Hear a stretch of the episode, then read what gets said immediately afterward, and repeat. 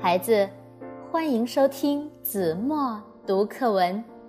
今天我要为大家读的是六年级下册第二课《大卫》。故事发生在三千年前的以色列，在耶路撒冷南边伯利恒的一个山坡上，坐着一位少年，脸颊透红，两膝间。夹着一把琴，他一边弹琴一边唱歌，手指在琴弦上熟练地跳动着，琴声像清清的溪水从他手指旁流淌，流过山坡，流进草地，优美动听的歌声在原野上飘荡，身边。一群羊正在低头吃草，这一切是那么美丽，简直是一幅图画。这位少年名叫大卫，他不仅聪明机智，而且正直勇敢。大卫有七个哥哥。这年，非利士人的军队前来攻打以色列。他的三个哥哥参加了军队，跟随以色列王扫罗去抗击非利士人。一天，大卫的父亲要他送点东西给正在打仗的哥哥们。大卫经过长途跋涉，来到军营。他刚把东西交给了哥哥，就听到外面传来一阵阵叫骂声。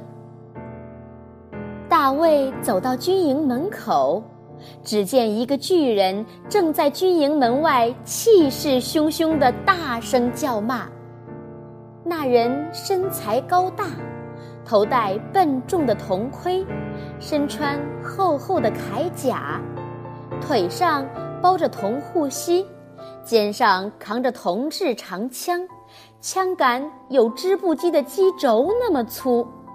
守营的士兵告诉大卫，这个巨人名叫歌利亚，他力大无穷，武艺超群，有万夫不挡之勇，是非利士人中一个有名的武士。他在这里叫阵，说要是有一个以色列人能打败他，他们的军队就投降；要是以色列人败了，就要向他们投降。歌利亚已经叫骂四十多天了。扫罗王说：“谁要是打败了歌利亚，就免除他家的赋税，还要把公主嫁给他。”但即使这样，也没有人敢去应战。正说着，歌利亚又开始叫阵了，他的声音如同从空中传来的声声巨雷。军营里很多士兵都吓得瑟瑟发抖。大卫向扫罗王请求出去和歌利亚交战。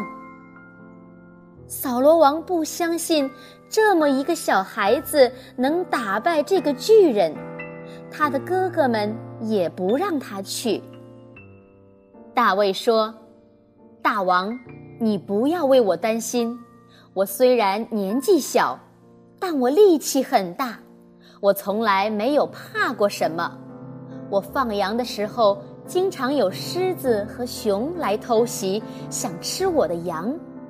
要是离得远，我就用弹弓把它们打死；要是到了我面前，我就抓住它们，把它们摔死。让我去吧，大王。扫罗王犹豫了一阵。说：“好吧，我们等你的好消息。”他把自己的战袍给大卫穿上，将自己的铜盔给他戴上，又给他穿上了铠甲。大卫跨上战刀，试着走了走，说：“大王，我不习惯披戴这么笨重的盔甲。”还是让我穿着自己的布衣服去吧。大卫带着他放羊的棍子和一个大弹弓，又在溪水中挑选了五块光滑的鹅卵石，挺着胸脯走出营门。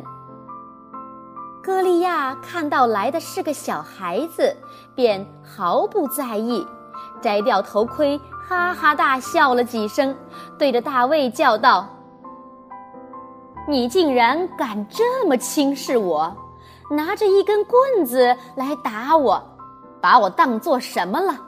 我要把你杀了喂鸟！”大卫毫不畏惧，向歌利亚大声喊道。你不要骂我们以色列人，也不要用大话吓唬人，咱俩较量一下，看看飞鸟是吃我的肉还是吃你的肉。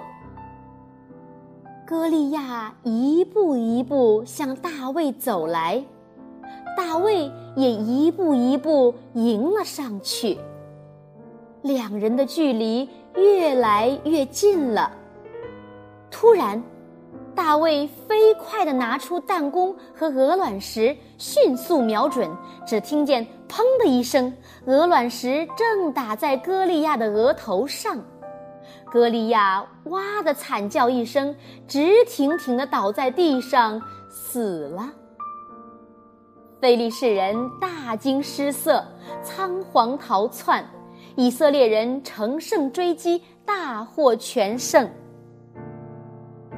大卫的英雄事迹迅速传遍以色列各地，举国上下一片欢腾。扫罗王信守自己的诺言，免除了大卫家的赋税，把自己的女儿嫁给了他，还封他做战士长。几年以后，扫罗王死了，精明能干的大卫当上了。以色列的国王。好了，孩子，感谢您收听子墨读课文，我们下期节目再见。